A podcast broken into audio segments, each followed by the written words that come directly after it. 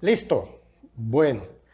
De nuevo aquí, pues entonces con las Cuscacharlas eh, en Chalchuapa, eh, pues esperando que este, tengamos más fans cada día y que podamos este, llevar adelante este, todas nuestras inquietudes y, de nuevo invitar a toda la gente que nos escucha y nos ve para que se acerquen, para poder hablar de los temas que les interesen eh, en el sentido del mejoramiento de Chalchuapa.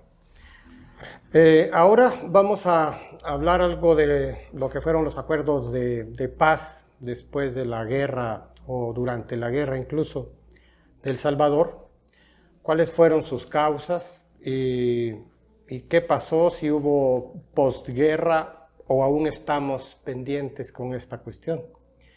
Eh, déjenme decirles que yo no, no viví en El Salvador esa guerra. Yo estaba viviendo la guerra en Guatemala, entonces este, lo que, de lo que pueda yo aportar, de lo que he leído, lo que he escuchado, pues qué bueno. Y aquí están dos jóvenes conmigo, pues los de siempre, que algo han leído también sobre esta cuestión y les interesa mucho. Espero que eh, también en Chalchuapa eh, se fortalezca ese interés por saber de nuestra historia, nuestra historia reciente. Y bueno, comencemos.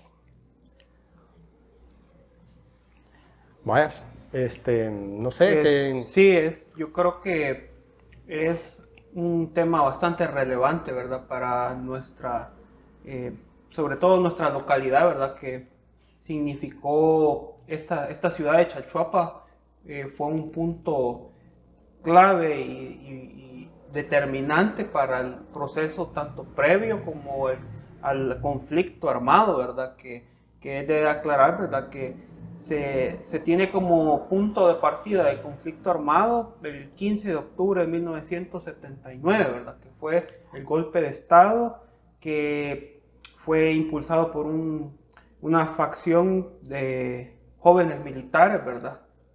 Que derrocaron al presidente Humberto Romero, Que eso fue el punto de partida, ¿verdad? Eh, oficial se podría decir, ¿verdad? pero durante los años 70 y 60 hubieron ya el trabajo revolucionario ya estaba bien, bien avanzado aquí en el país, ¿verdad? Porque las causas eh, eh, litigiosas, ¿verdad? De, los diferentes sectores de la sociedad, eh, eso venía arrastrándose desde el, desde el 32, ¿verdad? Desde, la masacre. Sí, desde la masacre y y tal vez se nos olvida también que 100 años antes había habido otra masacre también en 1833, que también con el alzamiento de los nonualcos. Entonces es curioso que 100 años después hubo otra, otra efervescencia y otra matanza que fue el levantamiento campesino, ¿verdad? En la localidad de Occidente. Y pues si no analizamos estos factores históricos, esperaría yo que en el 2032 no vayamos a tener Ojalá que otra matanza, ¿verdad? a mí me parece, sí, es, es, importante, es importante, creo que lo que más saco de esos 100 años es que creo que son dos generaciones, dos generaciones de, Más, más, tres, generaciones, sí. Tres generaciones. Ah, sí. Tiene que, tiene que pasar el, que al abuelo le haya pasado para, para que ellos digan, bueno, vamos a no sé, revelarnos. Sí, correcto. Yo creo que una de las cosas que no hay que olvidar, creo, hay mucha gente mm, no llega a tener a veces esa, ese alcance, es de que en El Salvador siempre ha habido una guerra. Lo que pasa que la guerra contra las poblaciones, sobre todo los más pobres o los excluidos, los que, este, los que trabajan en la, en la tierra o los que han estado trabajando eh, como obreros, ellos han sufrido la mayor parte de una guerra continua, ¿verdad? Solamente que cuando viene la etapa del, movimiento revolucionario en, El Salvador, entonces hay una respuesta.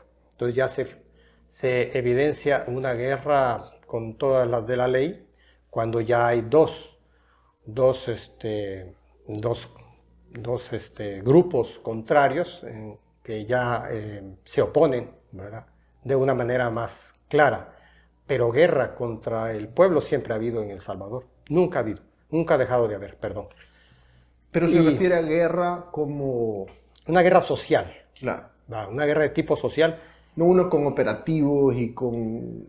¿Cómo no? ¿Cómo no? Siempre han habido, eh, digamos, operativos, pero de tipo eh, muy, muy puntuales. Por ejemplo, yo me recuerdo cuando era pequeño que la Guardia Nacional andaba de arriba para abajo en las fincas y, buscando, a, por ejemplo, a los que producían eh, alcohol o porque, por ejemplo, a, a, las gentes que exigían ciertos derechos en las fincas, ¿verdad? Cuando había la época de, de, corte y todo eso, eh, había muchas fincas en las cuales se aprovechaban de la gente y les pagaban menos, del, del, les robaban en las pesas, en fin. Y entonces había gente que, que el salvadoreño siempre ha sido brincón. Y este, entonces siempre estaba precisamente la, Guardia como una fuerza militar, no era, no era solamente policíaca, era una fuerza militar que, llegaba a poner orden en, todo esto. Entonces era una especie de una guerra sorda. Y había como también una, una función de inteligencia ¿no? de, la Guardia. Claro, sí, claro, era muy obvio. Este, bueno, el caso de mi padre, mi padre tuvo que irse de Chachuapa precisamente porque había gente que lo quería matar en aquel tiempo por estar formando lo que eran los grupos eh, políticos, ¿no? Que al principio fueron, ellos formaron grupos que eran este, de tipo eh, político pero social al principio. Fue cuando se formaron esos grupos como el 2030 y, otras organizaciones que no eran de, de tipo comunista, ¿no? sino que eran eran eh, organizaciones para tratar de buscar una mejor, eh, una fortaleza para oponerse a una situación política y económica muy desigual, o sea, muy, muy este, eh, atrasada. Entonces, ¿Y esa, esa, desigualdad era enforzada o manejada, digamos, por la dictadura militar para los, los señores feudales, digamos, para los oligarcas. Así es, sí, sí. Incluso sí, la, la, quien mandaba ahí, aquí siempre ha mandado es la oligarquía. ¿verdad? Entonces la oligarquía le dio a la, al, ejército la función de gobierno prácticamente. Y por eso siempre tuvimos solo presidentes eh, que eran militares. Entonces, eh, ¿por qué? Porque estábamos en una guerra. Eso era tan evidente, ¿va? pero una guerra social. Y digamos, si no, si el, si el, Estado, en forma de los militares, no mostraba que tenía el palo más grande, entonces la gente iba a, a desafiar la, la, el status quo que había sido propagado por mucho tiempo. Sí, entonces siempre estaban, eh, digamos, sacando... Hubo mucha gente que, bueno, el caso de mi padre fue una persona que la sacan de Chalchuapa, los grupos de poder de Chalchuapa, reaccionarios a, a, a, a estas personas, este, y se va, nos vamos para San Salvador. En San Salvador otra vez lo van a perseguir hasta que lo sacan del país. Entonces tenemos que salir, eh, emigrar todos. ¿verdad? Entonces, em, y llegar a México como mucha gente que llegó a México. Mm, no solo, que era un, fenómeno de toda América Latina, ¿no? y en específico El Salvador. Entonces eh, eh, salió mucha gente, mucha gente huyendo porque si no la mataban. Y el que no quería irse, a veces lo terminaban matando, ¿no? eran terribles. Terribles. Es, curioso lo que mencionas de, de, que había algo, porque en realidad lo que hubo por mucho tiempo fue en realidad un feudalismo, un modelo feudal, ¿verdad? Porque hay que recordar de que como aquí la, historia de sufrimiento de, de, El Salvador comenzó desde que, desde que Pedro de Alvarado cruzó el río Paz, aquí fue una conquista, ¿verdad? y hubo un momento, al principio, eh, se convirtió, dado que el territorio de nosotros no tenía eh, recursos tan, tan tangibles como en Sudamérica, ¿verdad? De que, que, era más rico en oro y cosas así. Aquí lo que había era mano de obra y tierra fértil, ¿verdad? Y recursos naturales, ríos y todo eso. Entonces, era adecuado para una explotación de, la tierra, por eso es que aquí... agrícola. correcto, entonces el, territorio es pequeño, entonces siempre ha estado proclive e inclinado a esto del monocultivo, ¿verdad? Porque al principio, eh, eh, bueno, los, que ya estaban aquí, ¿verdad? Los, los, eh, los pueblos originarios, ¿verdad? Ellos tenían ampliamente desarrollado el cacao, el uso del cacao y todo eso, ¿verdad? Y cuando vinieron los españoles, pues el añil, de ahí pasó un tiempo así, después el, algodón, ¿verdad? Y después el café. Entonces ha, sido una cuestión feudal, ¿verdad? Donde la tierra ha jugado un papel crucial y como la propiedad privada por naturaleza es una cuestión que no puede estar separada de lo social porque eh, por más que se intente darle el sentido privado a la tierra, uno no puede simplemente agarrar un pedazo de tierra o de finca y metérselo a la bolsa, ¿verdad? Sino que jurídicamente está estructurado porque la propiedad privada es en realidad el respeto de los demás hacia, hacia ciertas delimitaciones. Entonces, resulta que esa situación converge con el mismo hecho de que de la tierra sale lo que nos comemos. Entonces, hay unos que la trabajan y otros que ejercen la fuerza, ¿verdad? Como propietarios que siempre es, como vos decís, el que tiene el palo más grande y, y, y, y a quien le deben de trabajar. Entonces, esa ha sido la historia fue, así estuvo 300 años el país. y fueron cambiando para, para quién iban los, los, los frutos mayores, digamos. Estaba, era la corona, los, los, De ahí el criollaje, de ahí todo, todo ese, ese hasta llegar a la oligarquía. los encomenderos de la corona se volvieron los nuestros virreyes, nuestros reyes, ¿verdad? Ah, Cuando ya la corona dejó de tener poder, sí, sí. la gente que eran los encomenderos, los que le rendían cuentas a la corona, se quedaron y claro, tenían que mandar de aquí, de, de toda América, este, eh, los tributos para, para, para, España. Entonces estos decían, bueno, ¿por qué tenemos que mandarla? Mejor eh, nos quedamos con eso acá. Y por eso se dieron esas, eh, esas la independencia. Correcto. tenía una, una, una razón más económica. Correcto. Creo que ahí hay, está bueno para hacer hincapié al, al, al discurso que se está hablando ahorita de la farsa de, la, de, de, los acuerdos de paz, digamos. Porque creo que la independencia también es otra cosa que se puede... Porque no fue para, para protegernos como ciudadanos independientes y darnos derechos. el discurso romántico. No, no, nosotros no tuvimos nada que ver con la independencia, no, nada, para nada. Ahora, este, volviendo a la cuestión de la, de la tierra, ¿va? de la tendencia de la tierra. Eh, en esa época, por ejemplo, cuando tú hablabas del añil, este, bueno, el añil se producía en los bajíos, en las zonas costeras y en las zonas eh, no altas, sino que en, las zonas así como Chalchuapa, ¿no? Aquí, se, aquí se produjo mucho añil. En los valles, ¿no? Entonces, ¿qué pasaba? Que a, todos los indígenas que tenían sus propiedades en todas estas zonas, los echaron hacia las montañas, mm. hacia, los, hacia, eh, hacia zonas incluso para la costa. Pero después viene el cultivo del, algodón. Y con el algodón también el café, más o menos.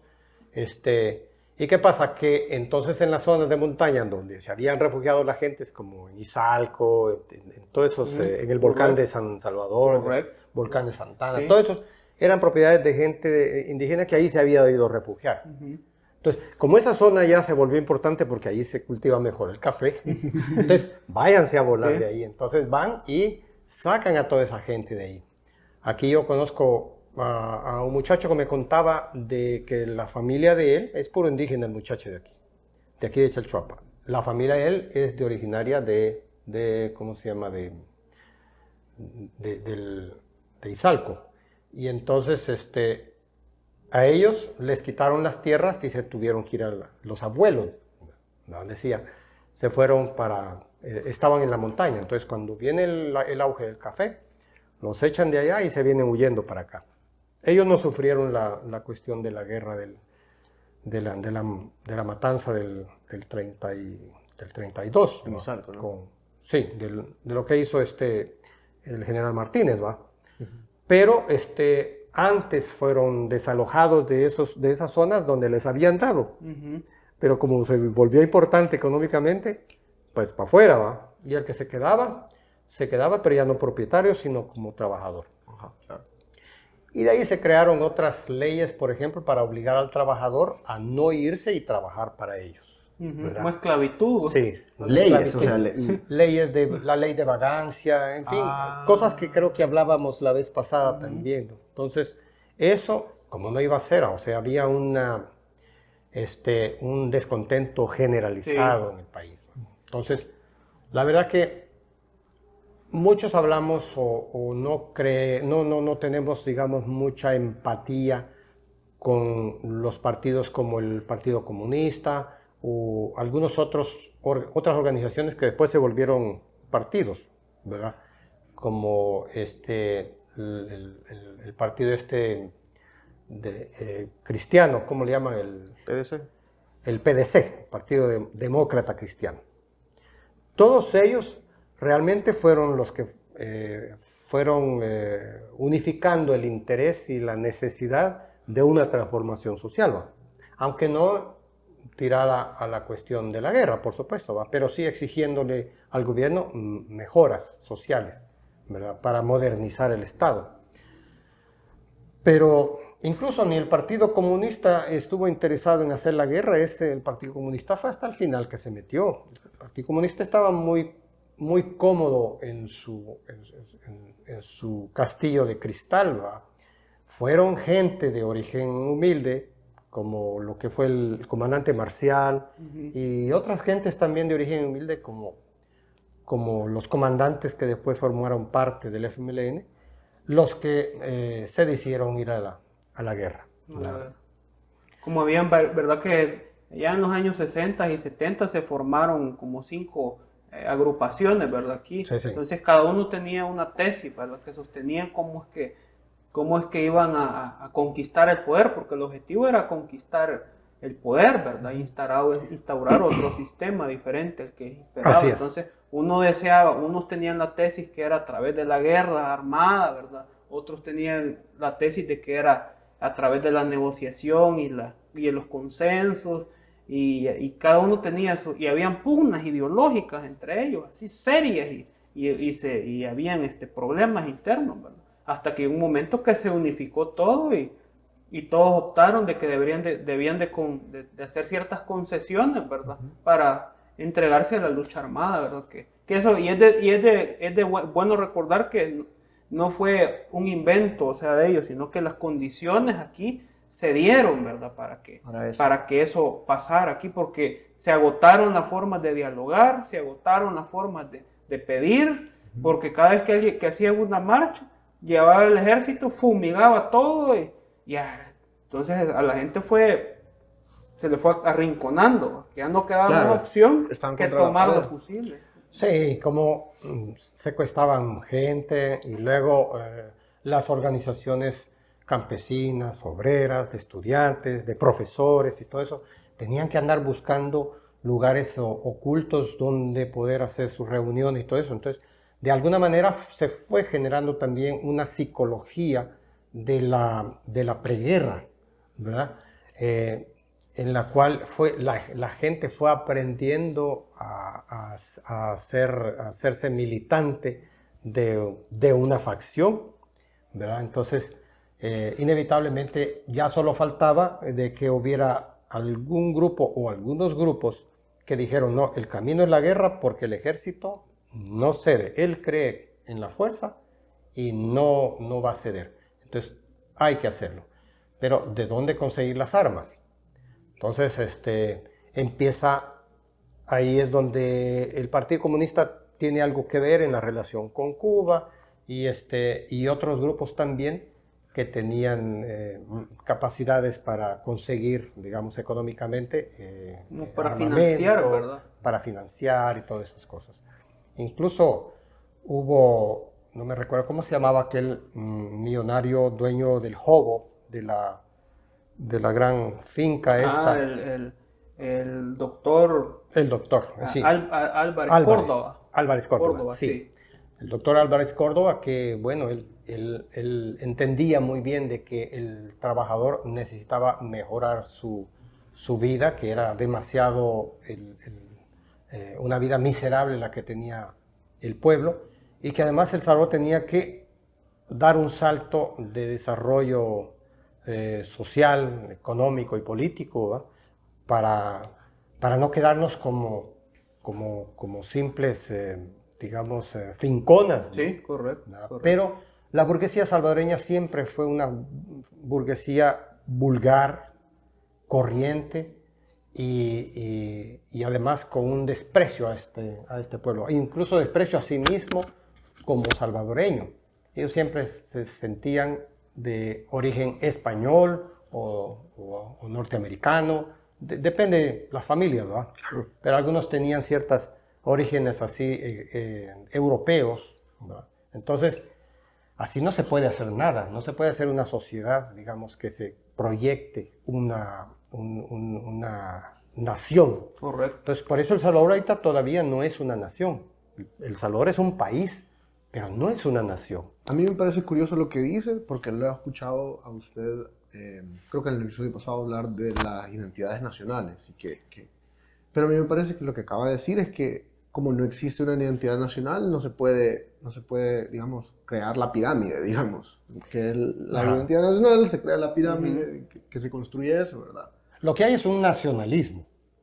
Pero no hay... No es una, una, una identidad de nación. ¿Verdad? En la cual... Y son identidad sobre cosas así bien triviales. sí, sí, es como tribalismo, ¿no? pequeñas tribus. No, y también este, una creencia de que la parafernalia o, lo que le llaman la cuestión, digamos, ideológica de los símbolos patrios es la nación, no es cierto. Eso solamente es la parte, digamos, una parte de la superestructura de la sociedad en, la, en cuanto a la ideología, ¿va? Pero ya la esencia de, una nación en la cual todos los salvadoreños están incluidos, sí, queramos a nuestro país y, este, y nos sintamos identificados, no importa si es, pobre o rico, o es este, blanco o es negro o moreno, lo que sea. Cuando, cuando no tenemos eso, este, pues eso aún no es realmente una, una verdadera nación, ¿verdad? Entonces todas estas causas, todas estas estas situaciones, ¿verdad? Llevaron al, a la explosión de la guerra. Es, necesario hacer un acotamiento en el, en el, sentido de que hay, hay una cuestión jurídica que pasó al principio de la guerra, ¿verdad? Porque en el año 79 hubo un golpe de Estado, ¿verdad? Y después del golpe de Estado hubo tres juntas revolucionarias de gobierno, que era un pequeño consejo de militares, ¿verdad? Eh, o, algunas estuvieron integradas de civiles, gente, se suponía gente inteligente, intelectuales, intelectuales que estuvieron queriendo ordenar el país para evitar que la guerra se, se expandiera, ¿verdad? Al punto de que eh, por también... Se expandiera porque ya habían conflictos. Sí, ya había conflictos, ya había algo que ya estaba que... querían evitar la guerra. Querían evitar la guerra, entonces para eso quisieron hacer una nueva constitución que eso fue en el año 82. Hicieron votaciones, ¿verdad? Porque para hacer una constitución se necesita elegir una asamblea especial, o sea, elegir diputados especiales solo para que ellos redacten una nueva constitución, porque tenían la idea de que con ese mecanismo así de arriba hacia abajo se iba a pagar la guerra. Y mm. resultó todo lo contrario, ¿verdad? Porque se hizo una nueva constitución y todo, pero ¿Y qué fue, qué fue lo que se Pero cambió muy. Sí, correcto. ¿Qué fue lo que, lo que cambió realmente de esa constitución a la, que teníamos antes? Esencialmente quisieron abordar, ¿verdad?, los temas que habían estado, por los que se había estado peleando en los 60 y en los años 70, ¿verdad? Especialmente en incorporación de derechos sociales, ¿verdad? Eh, de derechos laborales, eh, la protección a la familia, sobre todo las cuestiones sociales, ¿verdad? El acceso a la educación, cosas que en las constituciones anteriores estaban así someramente mencionado. Entonces, por eso es que se dice de que incorporaron eh, derechos de nueva generación, ¿verdad? Tercera generación, acceso a la cultura, a la eh, educación, como te digo, y sobre todo los derechos laborales, porque las leyes laborales eran un desastre en esa época. Se dejaban ah, no, a la interpretación. Sí, no, era terrible. Pero eso fue en el año 82, hubo un proceso complejo porque ya había fuego, ya había conflicto armado, ¿verdad? Y hubo elecciones y todo, y de esas primeras Pero elecciones... para ese entonces los, los, grupos armados de la izquierda no se habían consolidado, digamos. ¿Cómo no? Ya ¿Cómo no? Ya estaban El problema es este, mira, de que realmente también la... tal vez lo que más les, les molestó y, a, la burguesía, más bien a la oligarquía, fue eh, la cuestión de la tenencia de la tierra. Sí, correcto. Porque ahí se quiere abordar la reforma agraria. Se hizo muy mal, pero, pero ya estaba... Eh, ¿Por qué considera que se hizo muy mal?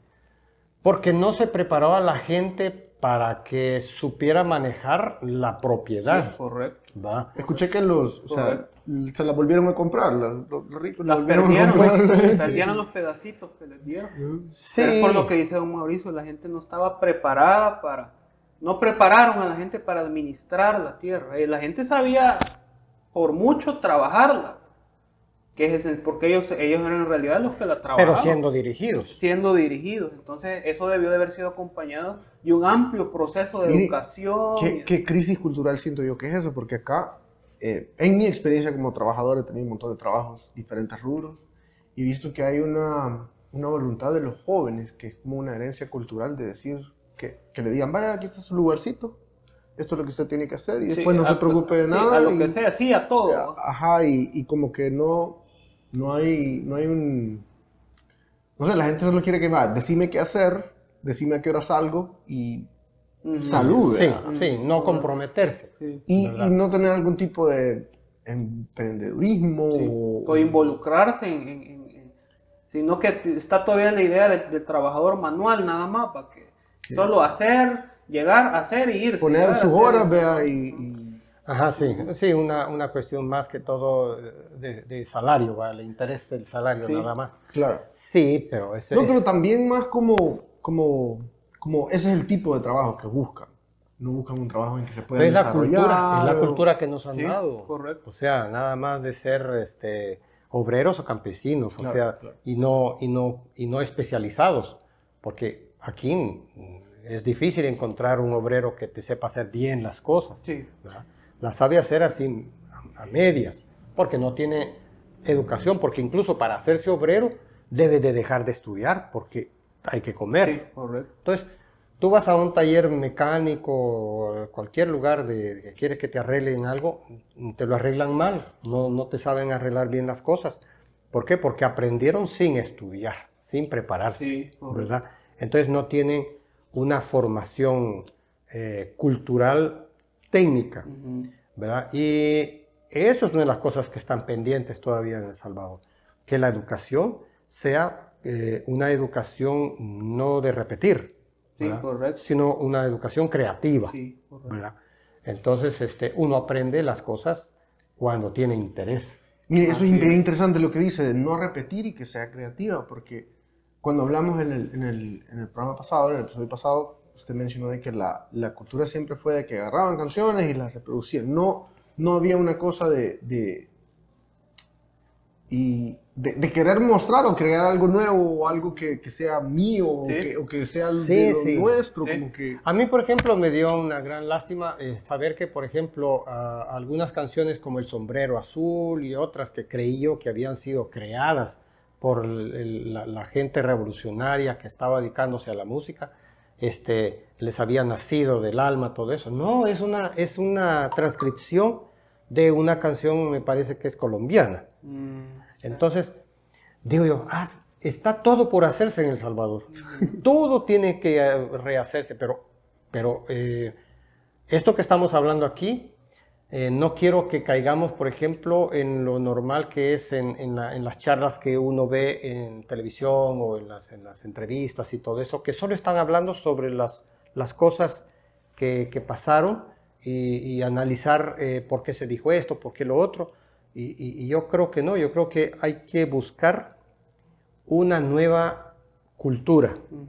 Hablar de, que lo, que pasó va a volver a pasar si nosotros no cambiamos como personas. Y que el Estado también empiece a, ver al ser humano como lo más importante y no eh, al ser humano como, como una máquina que, que produce y trabaja. ¿no? Sí, como objeto. Y, ¿Qué tanto, ¿Qué tanto es eso responsabilidad del Estado y a, dónde cabe la responsabilidad individual? Porque creo que también hay, una, hay una falta de voluntad. Vaya, pero Es que, bueno, ¿qué fue primero, el huevo o la gallina? sí, es un dilema. Ese es un dilema, va. Pero yo creo que eh, en realidad en la cuestión social tienen mucha culpa, por ejemplo, los intelectuales, los que han ido formando parte del gobierno de las, y de los procesos sociales y que no han cumplido la, obligación de realmente este, reinventarse, no que han, eh, hecho lo, de, lo de todo siempre, copiar copiar. Y las universidades también creo que tienen un También las universidades son, son muy así cerradas, esquemáticas y... Y, dogmáticas, siento yo. Y dogmáticas. son bien dogmáticas. Dogmáticas. Entonces, hay que cambiar ese, ese tipo. Pero entonces, no podemos culpar al pueblo porque no sabe incluso educar ni a sus hijos. Hoy tenemos ese gran problema, ¿no? Sí. Que, que los, ¿Cómo va a educar a, a sus hijos una muchacha que que se embarazó a los 16 años, 15 años. Pero no son todos en el país, digamos, los que tienen esa situación, digamos. Pero, Hay gente que tiene recursos y no les interesa. sí, pero son muy pocos. Los que tienen los recursos son muy pocos. Digamos, ¿qué, qué tan grande es la, la, Porque aquí hay una clase media medio falsa, digamos. Pero es la gente que, que, tiene una vida más o menos... No, cómoda, digamos. Sí, sí. Ajá, sí que no es una clase media real porque no, no, cuenta con el montón de respaldos que la clase media en el mundo, digamos, cuenta, pero se considera nuestra clase media, digamos. Esa gente tiene una, una, es lo que hablaba con, con su hijo ayer, ¿se acuerda? Que, que, que tiene un malinchismo bien como en su ADN ya. Y, ah, pues sí, es, es, normal, ¿no? La gente, este, o sea, la gente, si va a otro país, un salvadoreño, y le va bien allá, él inmediatamente se considera eh, de ese país. Sí. Claro, ya no es. y tiene razón. y, tiene, razón. Tú estás, tú eres de donde estás feliz. Yo, yo lo repito, ¿no? Yo no soy una persona que me considere un salvadoreño específicamente, nada más. No, yo principalmente soy un ciudadano del mundo, en el cual me he sentido bien donde me ha ido bien. Pero El Salvador es como una madrastra, ¿me entiendes? No es una madre que agarre a sus hijos y les, les dé todo el, apoyo.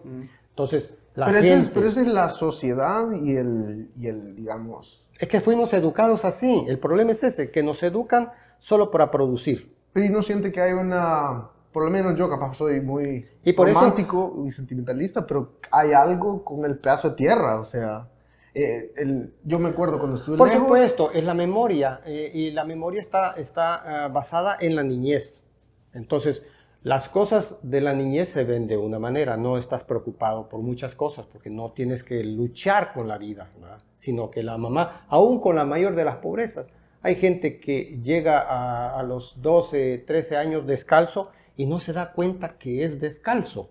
O sea que es de los excluidos, ¿me entiendes? Hasta que viene un, otro cipote y le, tal vez este niño dice, ah, a mí me gusta fulanita, ¿verdad? Una de las niñas del, del, colegio ahí que tiene sus zapatitos bonitos. Y vos que no te has visto lo chuña que sos, le puede decir En ese momento este niño cae en la cuenta de que él es, no está eh, en, el nivel de esa persona y que, y que es menos. Se da cuenta que es menos. Eso sí tarda hasta los 12 años. A veces a los 5 años el niño se da cuenta que es excluido. Sí, correcto. Entonces, ¿cómo vas a esperar de que esta persona ya cuando llega a cierta edad, este, de, de, de, cuando llegan jovencitos que quieren tener una buena camisa y todo eso, no tienen dinero, no, no, no, no les alcanza. Este, quieren estudiar, muchos de ellos que son hábiles para estudiar, quieren estudiar, pero no les alcanza, tienen que trabajar. Pero otra vez usted está hablando de los más desprotegidos. Yo hablo de los... Que es la mayoría. Es la mayoría, pero creo que los que no están tan desprotegidos son suficientes para hacer una diferencia.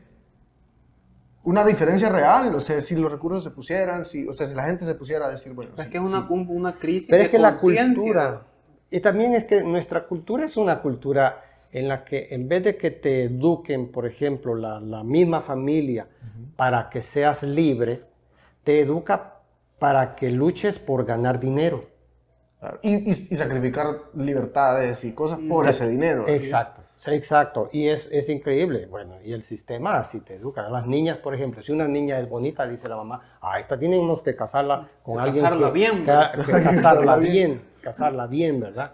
O al cipote, cuando es inteligente y todo eso, le, tratan de, de ayudarle a este. Pero a veces el mismo sistema agarra a este muchacho inteligente y todo eso y lo aparta de la familia. Y después ya no, ya muchos de ellos, por ejemplo, ya no se sienten parte de su familia, sino que pasan a otro, a otro nivel. Sí. Y deja de ser un agente de transformación y pasa a hacer algo que replica y replica. Es como, un, como que el, el, monstruo lo absorbe y lo asimila. Eh, exacto. Entonces, por eso nuestro país está tan fragmentado. Que tú, Busca, busca cualquier familia y a la ganchucha ahí entre los mismos hermanos no se quieren, ¿verdad? Los padres, pues, la, mujer, por ejemplo, tiene que trabajar afuera, por ejemplo, y, el marido también.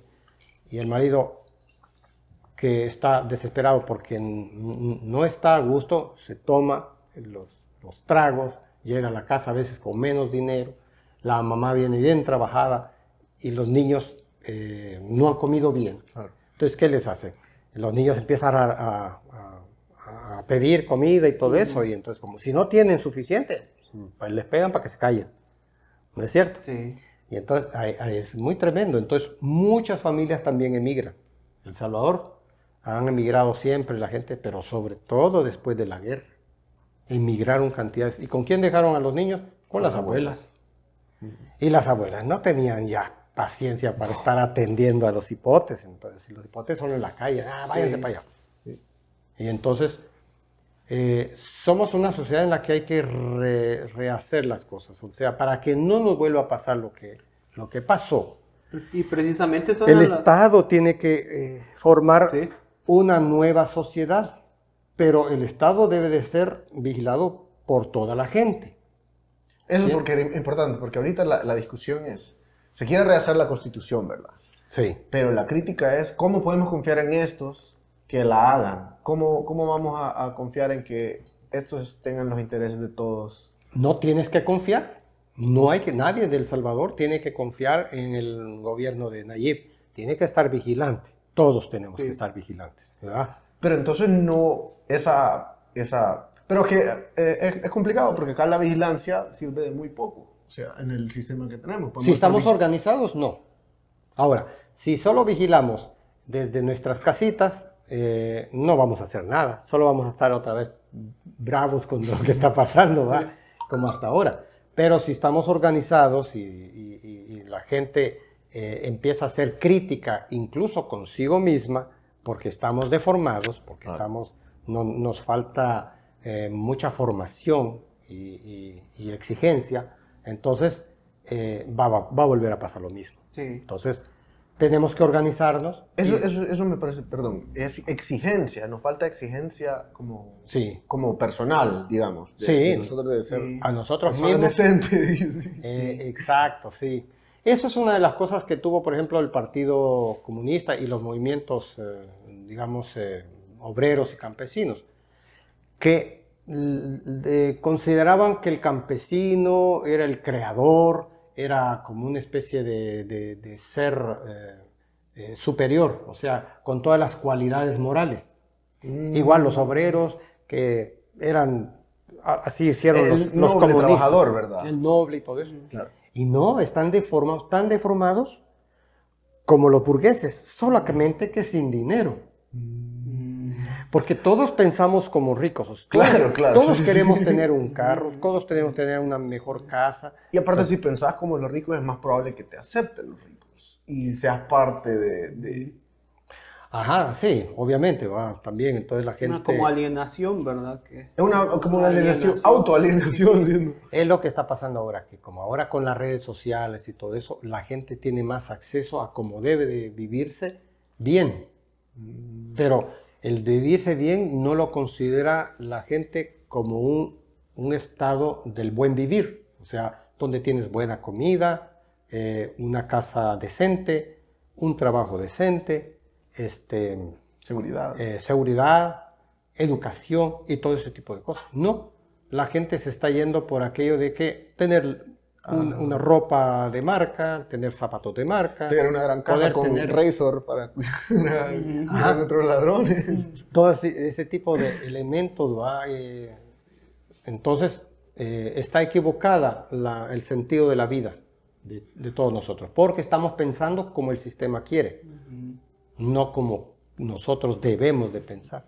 Yo, entiendo a Salvador el, punto que él menciona en el sentido de que tal vez del grueso de, por ejemplo, la generación de, de, nosotros, ¿verdad? Salvador un poco mayor que yo, pero yo considero más o menos, he analizado que desde el 85 al 95 somos un grueso de una cierta generación, ¿verdad? Que andamos más o menos por las mismas eh, ideas algunos, ¿verdad? Entonces, yo creo que, que tú te referís a que los que nos preocupamos un poco por estas cosas, ¿verdad? Y que nos interesan estas cosas, podríamos hacer, ser agentes, ¿verdad? y hay mucha gente que le, que, le, preocupa, pero no, no, pasa, no pasa la acción o, no hayan que hacer. O no hayan que hacer, no, hayan dónde poner sus frustraciones o, a dónde dirigir los... los...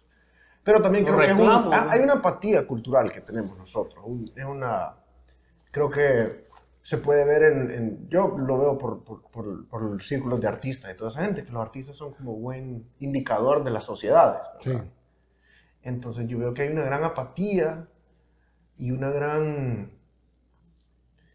como que, ay, no sé, una cosa bien fea, no hay una... Es que el problema de los artistas es que eh, no encuentran un verdadero motivo de creación, porque la mm. sociedad no es la de ellos la sociedad es un sistema capitalista, eh, digamos, que pondera todo lo superfluo. Claro, y donde no, donde no, los, no, cabes, no cabes, no cabes en eso.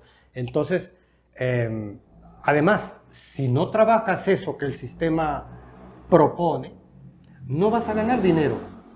no te van a pagar. es muy difícil, es muy difícil, pues. Ah. Eh, eh, se te pone más difícil el camino. Pero hagamos un hipotético, porque hay culturas donde donde son uber capitalistas, digamos, como Berlín, digamos, que tiene una cultura de arte que está en el, casi que en, la vanguardia económica, ¿verdad? Entonces, ¿cómo nosotros, de tener eso inexistente, podríamos llegar a, que el arte forme parte del sistema capitalista? Y que yo creo que no nos vamos a deshacer de eso en, en ningún tiempo. O sea, pronto no nos vamos a deshacer de eso, entonces tenemos que encontrar una manera de... De encajar en eso. De que, de que la cultura le dé su lugar dentro, de, dentro del, sistema capitalista y que tenga algún tipo de valor. ¿Y, cómo podemos hacer eso? Cuando... cuando... Bueno, hay que, hay, que, hay que poner en cintura a la oligarquía, porque esa oligarquía no quiere nada que ver con el arte, o sea, ni le interesa. ¿Me entiendes? Pero ellos sí si sus casas están llenas de arte hermoso. Ah, pero ¿dónde compran el arte? En el extranjero, en Europa, Estados Unidos. Y aunque tú hagas una pieza de mejor calidad, no te la van a comprar porque no eres de, de, afuera. Mm. ¿Me entiendes? No trae el, el, el, valor. El pedigrí. Exacto. Somos aguacateros aquí. Entonces, ¿quién, te puede comprar arte? Bueno, la gente que, que le gusta el arte, pero que muchas veces no tiene suficiente dinero. Entonces, tiene que ser un arte también de que se acomode al nivel económico. Y está bien, yo, yo no estoy de acuerdo, por ejemplo, en pagar un dineral por una obra de arte. A mí, en, cuanto a la riqueza, me parece a mí una grosería que hayan gentes que tienen miles de millones de dólares. A mí me parece una grosería, una cosa que no debiera existir. Es una enfermedad mental. Sí, es patológico. Es patológico, ¿va? Entonces, está bien hacer dinero. Hacer dinero para gastarlo en lo que te gusta, en lo que quieres. Si, si, yo, no sé, tengo un millón de dólares y quiero tener, este, no sé, una galería en mi casa, comprar unas obras, entonces está bien, ese dinero es bueno para poder, porque ese es mi nivel.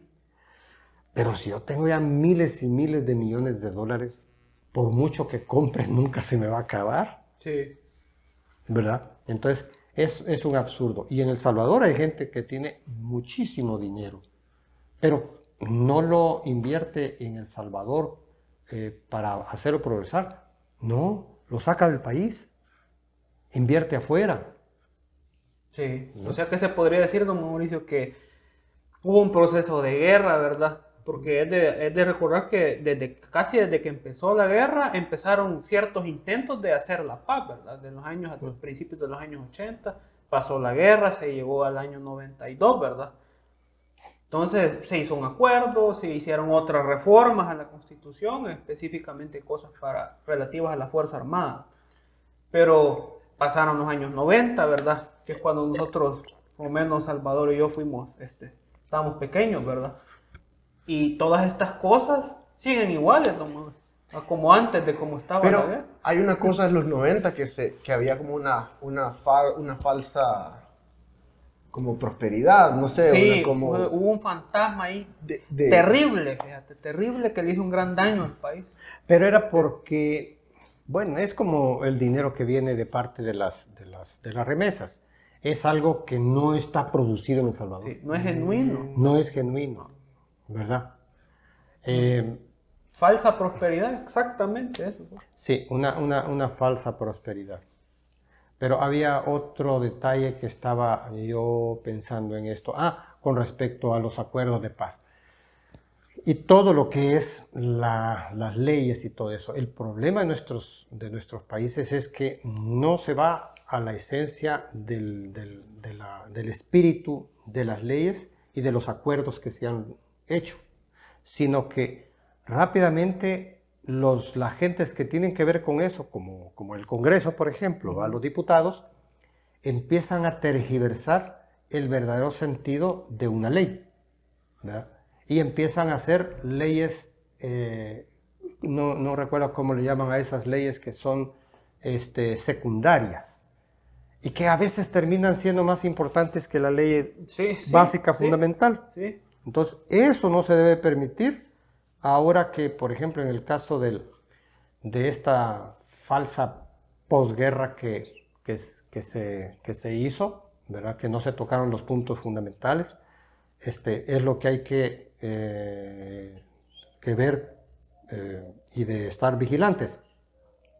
Esperamos que, por ejemplo, la gente que de nuevas ideas que va a, a ser mayoritaria en la Asamblea, este, no vaya a caer en lo mismo de los de, mis, de, siempre, que yo creo que sí. sí. Porque yo he hablado con varios de ellos, de estos que están diputados, y no saben qué hacer.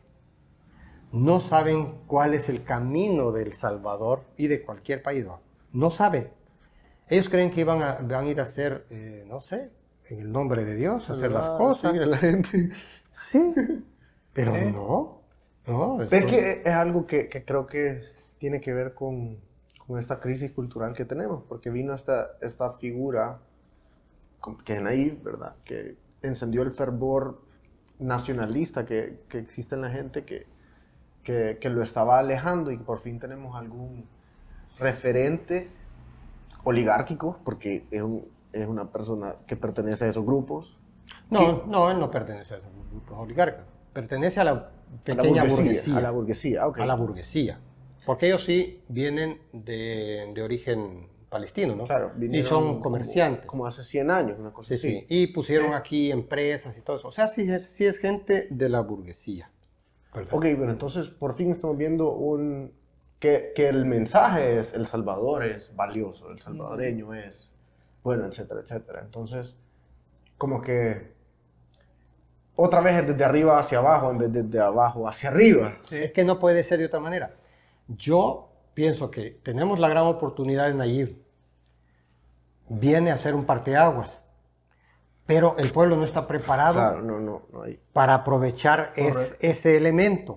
¿verdad? Ese elemento lo puso el pueblo. Pero ya estando en el gobierno y todo eso, está él empezando a manejar los hilos para para dirigir la gente que lo va a apoyar en, la transformación de este país a, como él piensa que debe hacerse. A sus intereses. Y ¿no? a como la gente necesita. El problema es que la mayoría de la gente en Salvador no sabe qué quiere. Mm. Solo piensa en términos de mejor salario. Sí. Eso es lo más que vas a buscar. y que, acumulativo. Sí. ¿Y para qué quiere el salario? Ah, para comprarse una, una 4K. O para poder tener un carrito. Correcto. Cosas así. Entonces, este, Y para, bueno, para que su hijo también estudie y todo eso, ¿va? Y para que se vaya del país después.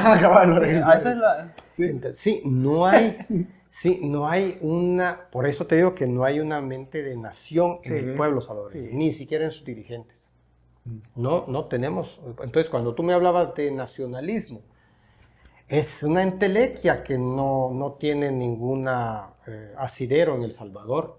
Entonces, entonces, primero tenemos que educar a la gente y a los niños principalmente para que ellos vayan más allá del nacionalismo y que protejan eh, la naturaleza y todo eso, que es lo más importante. Eso es lo más importante, proteger la naturaleza para que podamos tener una calidad de vida extraordinaria. Eso, eh, pero no parece ser lo más importante. No. Es, es, más importante ahorita la cuestión política. Sí, La cuestión partidaria. Sí, y es, es, curioso lo que menciona porque en la, cuando se reformó la constitución, cuando estaba empezando la, la, guerra, se incorporó un, un, artículo expresamente que rezaba así, los partidos políticos son el único instrumento mm. para poder llegar al poder en El Salvador.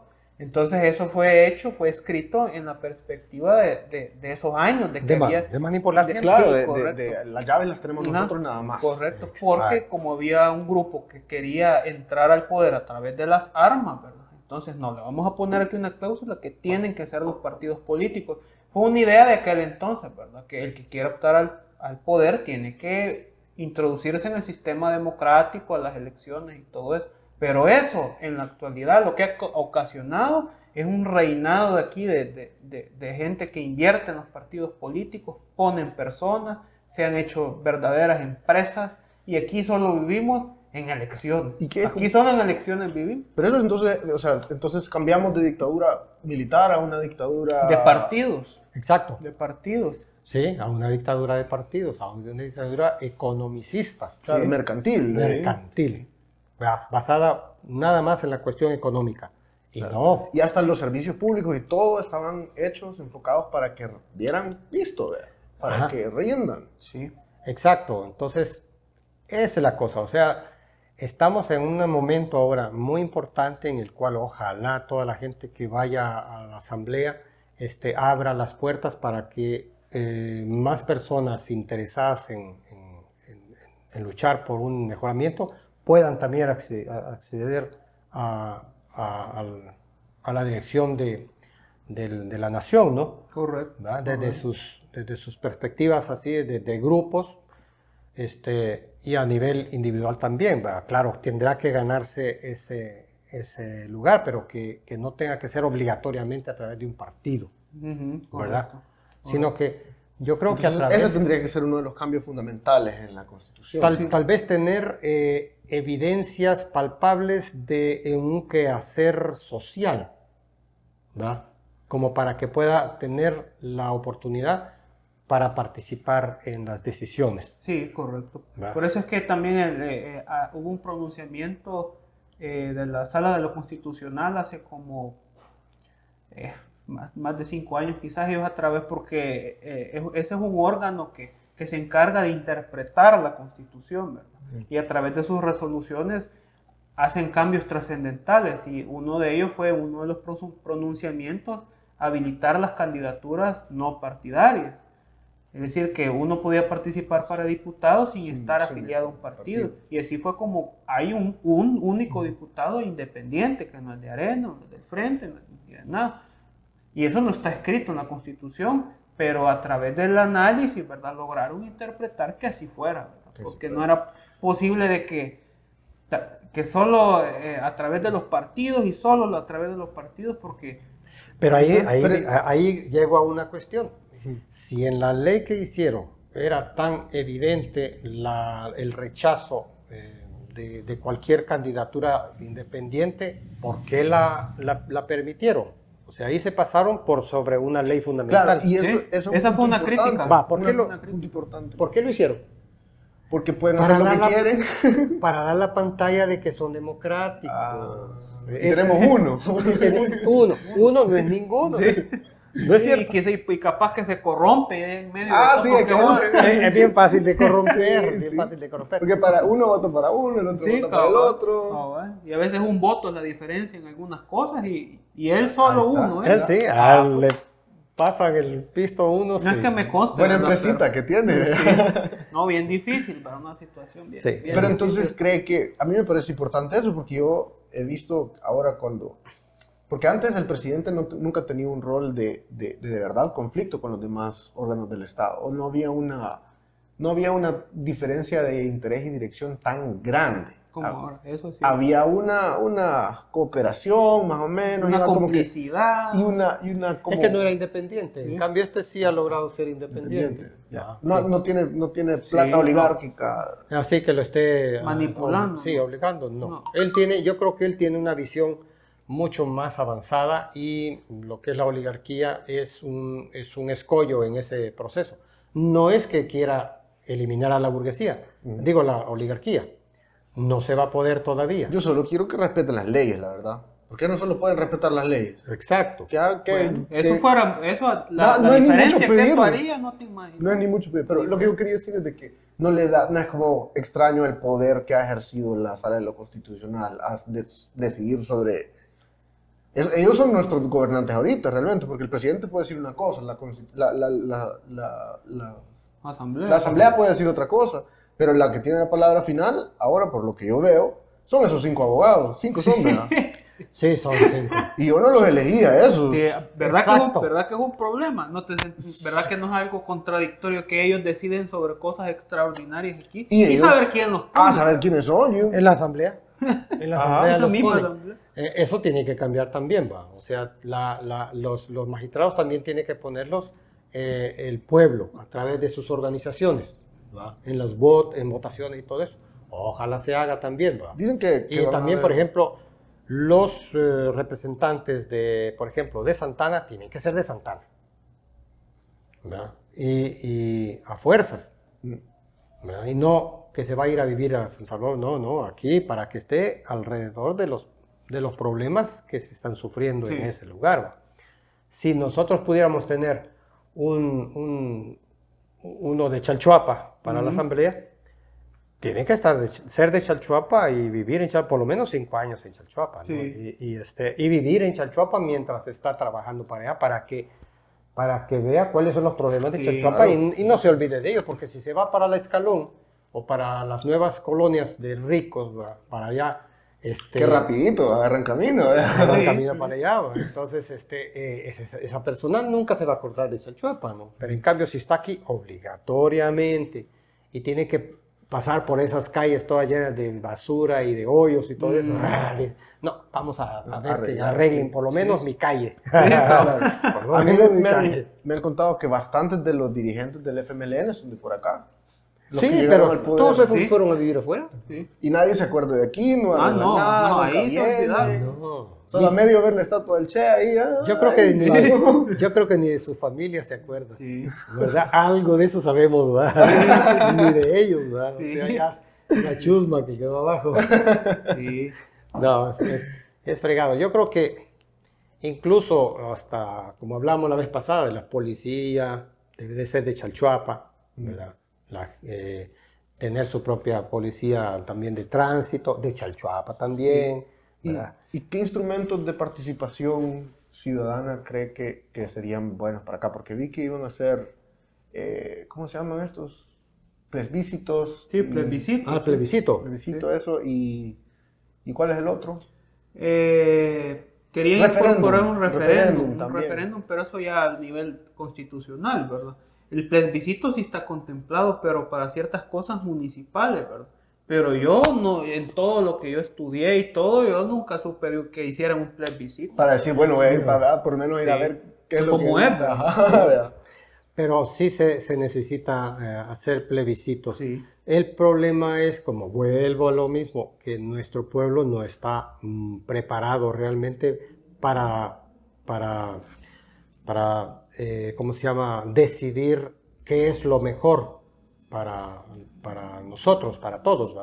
Entonces tenemos que primero eh, fortalecer las organizaciones donde entre toda la gente y que se vaya estudiando, ¿verdad? No solo la, la, Carta Magna, sino estudiar también sobre eh, los problemas de todo tipo, que son sociales, económicos, ecológicos, de, de todo tipo, para que la gente se vaya empapando y que en la información, digamos, de, de, la televisión y la radio se hable bastante de todas esas cosas para que la gente vea, ah, bueno, realmente lo que necesitamos en Chalchuapa es este, que, que haya suficientes árboles para que haya más agua en el, y, que no se esté, que no se vaya a perder ese, ese recurso, ¿va? Entonces que la gente vaya pensando más a largo plazo también, ¿verdad? Entonces que... Eh, y de, y de todos los eh, eh, proyectos que se puedan hacer, que la gente participe, para poder irse educando y después tener una actitud inteligente a la hora de votar por un proyecto de gobierno, ¿verdad? O de, o de la alcaldía, por ejemplo. Y no nada más aquello de que no, no, lo que quiero nada más que pongan la luz aquí en la, en la, en la colonia. que corten el árbol ahí. O que nos pongan agua y no le importa si para ponerle el agua van a ser un, problema hidrológico. no, no, la gente tiene que cuidar también su entorno y, estar de acuerdo con todos los demás que están en, en, Chalchuapa, con todas las colonias. Y aquí no hay esas como que reuniones, porque yo he visto en la televisión siempre. Es lo que hace falta, hacen falta más reuniones que no sean politiqueras. Sino que sea, va, estamos reunidos un cosa municipal, una cosa así, que la gente va y dice, mire, fíjese que yo pienso que... así debería de ser. Así debería de ser. Pero bueno, eh, hay que pensar en eso, fíjate. Sí. Hay que ir pensando en eso. O sea, sí, ya que mm, yo que estuve en Nuevas Ideas y no parece que, que hubo el consenso para, para trabajar más puntualmente en lo que debe ser Chalchuapa, sino que más en las cosas de de arribismo. Y cómo, avanzar dentro de la estructura, ¿no? Sí, de intereses, sí, cómo avanzar en la estructura. Que todos quieren entrar y, y solo que entrar ¿eh? Y hacer sus grupos. Y grupos y meter a trabajar uno aquí, otro allá. Sí, sí, y, y ya viendo todo, la misma mentalidad de siempre. Mm. Entonces, no sé, vamos a, a buscar eso. Sí, porque... Creo yo. ¿Considera usted entonces que eso que a veces dice la gente, no, sí, yo ni voy a votar, ¿sí para qué? ¿para qué hubiera votado? porque la gran grueso de salvadoreños así piensa. yo siento que es la misma apatía que decía. Y es también lo que usted dice, que no les importa, o sea, si yo tengo agua, pero se seca el río que está allá, vea, no, me importa el río, no me importa. Tal que encienda el chorro y salga. Sí, sí, sí. Pues sí, sí, eso falta, eso falta también. Pero bueno, vamos a, a tratar que con este, con este proyecto que tenemos, este, invitar a todos los jóvenes ¿no? a que podamos ir pensando en una organización que tenga incidencia política y que eh, en el futuro hasta podamos participar en las elecciones, ¿verdad? Que los jóvenes que entren y los viejos también, por supuesto. No, estaría yo fuera. Pero sí, este, lo, más importante es, los jóvenes que se vayan formando y que vayamos haciendo un, grupo importante que después pueda decir, ¿saben qué?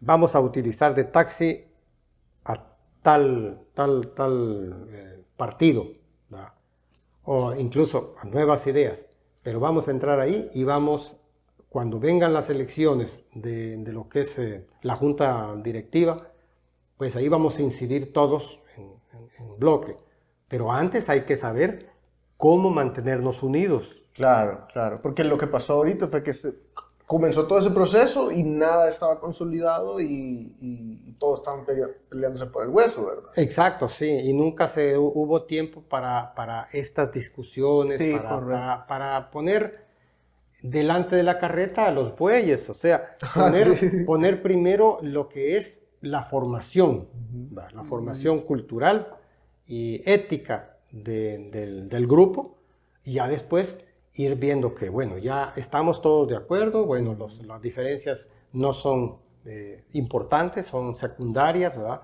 Este, entonces ya se puede ir creando una organización fuerte. Mire qué importante eso que, no sea ideológica. Claro. que sea ética. Eso, es súper importante. Ética, no ideológica. Aquí ya olvídense de ideologías, de religión y de todo eso. Todo lo que nos divide, aparte. O sea, cada quien, ah, si yo soy cristiano, bueno, Dios, eh, en mi casa. Pero no sale de mí, no, tengo que, que andar imponiéndolo.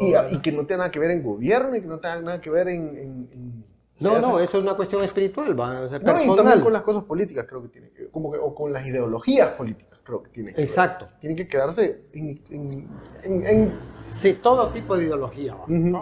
Y es educarnos para saber qué es ideológico y qué es creencia. Claro, claro. También. entre las dos. Y, sabiendo cuál ¿Qué es cuento y qué es fantasía? ¿Qué es ético y qué es, ético y qué es moral? Sí. Porque a veces la gente es moralista pero no es ética. Claro. entonces hay que entender cuáles son las diferencias, hasta dónde llega eh, mis derechos y dónde empiezan los del otro, ¿verdad? Todo ese tipo de cosas, irlas, irlas platicando, desarrollando, pero de una manera seria, pero no, no a la fuerza. Sí, correcto. Nada a la fuerza. porque de esa manera se garantice que gente verdaderamente interesada se involucre, ¿verdad? Porque de lo contrario, bueno, por ejemplo, con la cuestión de nuevas ideas, yo me di cuenta cuando estaba eh, ya que ya empezaba lo de, que estas elecciones que ya van a ser de alcaldes y diputados, que de repente aquí habían varias como sedes, ¿verdad? Varios, un grupito ah, aquí, otro grupito sí, Sí, sí, entonces, entonces eso habla también de que de, de, un termómetro, ¿verdad? Para ver cómo el pueblo piensa, ¿verdad? Y cómo se, Fíjate que tienes razón. Y en ese sentido yo después me puse a pensar, bueno, ¿por qué que Nayib viene y tal vez no él, pero sí el grupo de dirección de Nuevas Ideas decide manipular las elecciones internas de Nuevas Ideas porque al ver el divisionismo dentro del pueblo, porque no solo pasó en Chanchoapa, pasó en todo El, Salvador, en Santana, en Aguachapán, en todos lados la división de, las, de la gente, los, los, los pequeños, ¿cómo se llama? Tribus que se fueron formando, unos que porque eran jóvenes, otros que porque eran profesionales, otros porque eran de los viejos, eh, en fin, un montón de tonteras, unas cosas tan secundarias. Y, y claro, ahí aprovecharon los arribistas, los oportunistas, los que van buscando el hueso y todo eso. Como han dicho, agua, agua. En, en sí, en, río revuelto, ganancia de pescadores. Vaya, entonces viene este, eh, la dirección, tengo la impresión de que la dirección dijo, no, aquí lo que vamos a, poner es a la gente que idónea para nosotros, para tener realmente garantía de que quien va a llegar a la asamblea va a ser de Nayib. Correcto. Esa fue la decisión. Leal real y todo eso. Y, la verdad que estaban equivocados. Ellos debieron haber platicado con nosotros y, y decirnos, ¿saben qué? A volar aquí o se organizan y trabajan juntos o vamos a hacer lo que de hecho se hizo. Pero no nos dieron ese chance. Entonces, eh, la gente siguió dividida. Sí. Y aún ahorita no se quieren algunos. No, es que ya, van a ser las elecciones y así se fueron las cosas. Y así siguen. Y así siguen. ¿Te imaginas? Son como, como los cangrejos famosos, ¿va? Entonces, eh, eso es, esa es una cosa eh, que dije yo. Después dije yo, bueno, realmente tiene razón ahí. Si, si decidió a volar el, pueblo, mejor pongo a, mi gente. tiene razón. Si no, ¿cómo, hubiera, ¿cómo va a poder avanzar el proyecto? Avanzar en su proyecto. Claro. Va. Ahora nos toca a nosotros el pueblo. Bueno, sí, realmente nos baboseamos. Tenemos que organizarnos nuevamente y entonces ahora vigilar que el proyecto de Nayib sea popular. O sea, de, toda la gente. Claro. De popular de, más gente. De todos los trabajadores, y todos los empresarios pequeños, medianos, eh, trabajadores, campesinos, que sea un proyecto inclusivo. Es extraño porque estamos viviendo en, una realidad de un partido casi. Sí. Eso va a ser el, resultado, ¿no? La Vamos a ver excepciones, pero, pero la mayoría va a ser nuevas ideas, ¿o no? Eh, sí, sí, la mayoría. Entonces ahora ya no va a ser ya no va a ser qué lado estamos, sino que dentro del mismo lado tenemos que ver quién es quién. Creo que.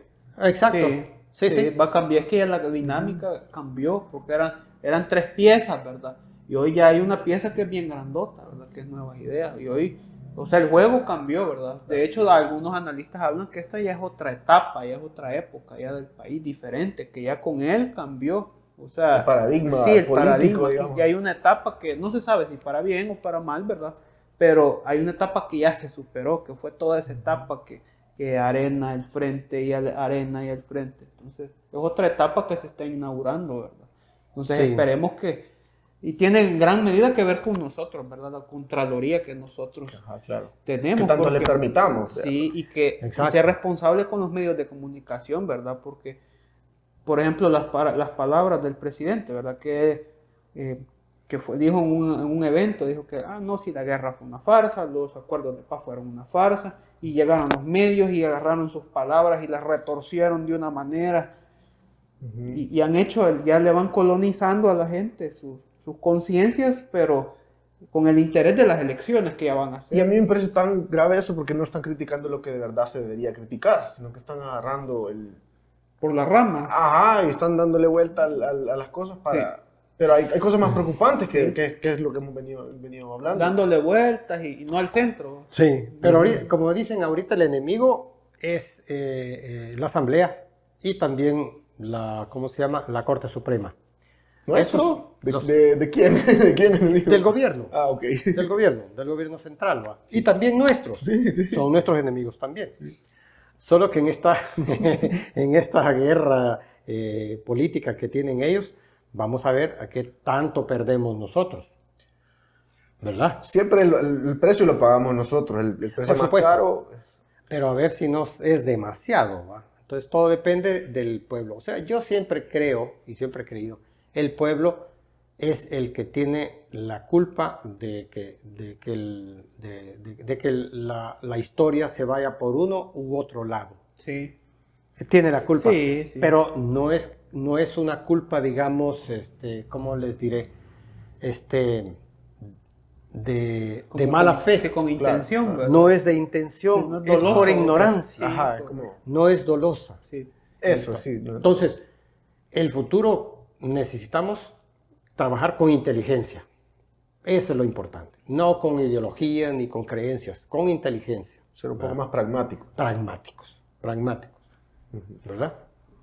Bien, este... Yo quería agradecer a todos los comentarios que recibimos y al apoyo de la poca gente, la gente que nos ha visto. Estamos bien agradecidos, estamos bien contentos con y si tienen comentarios, háganlos ahí en YouTube o en Facebook o en las demás redes y vamos a ver si podemos hablar un poco de, las, de, lo que tienen que decir también acá, ¿verdad? Claro que sí. Además vamos a invitar a la gente que quiera venir, ¿verdad? Y, este, y hacemos un... ¿Esos son, ¿Estos son videoclips o cómo, se llama esto? Esto es un podcast. Es un podcast. Sí, es un podcast. Y, este, y bueno, la cosa es que se, se escuche la voz de, de Chalchuapa a través de las Cuscas Charlas. ¿Verdad? correcto, sí. correcto. Genial. Bien. Genial. Muchas gracias. Muchas gracias. Va.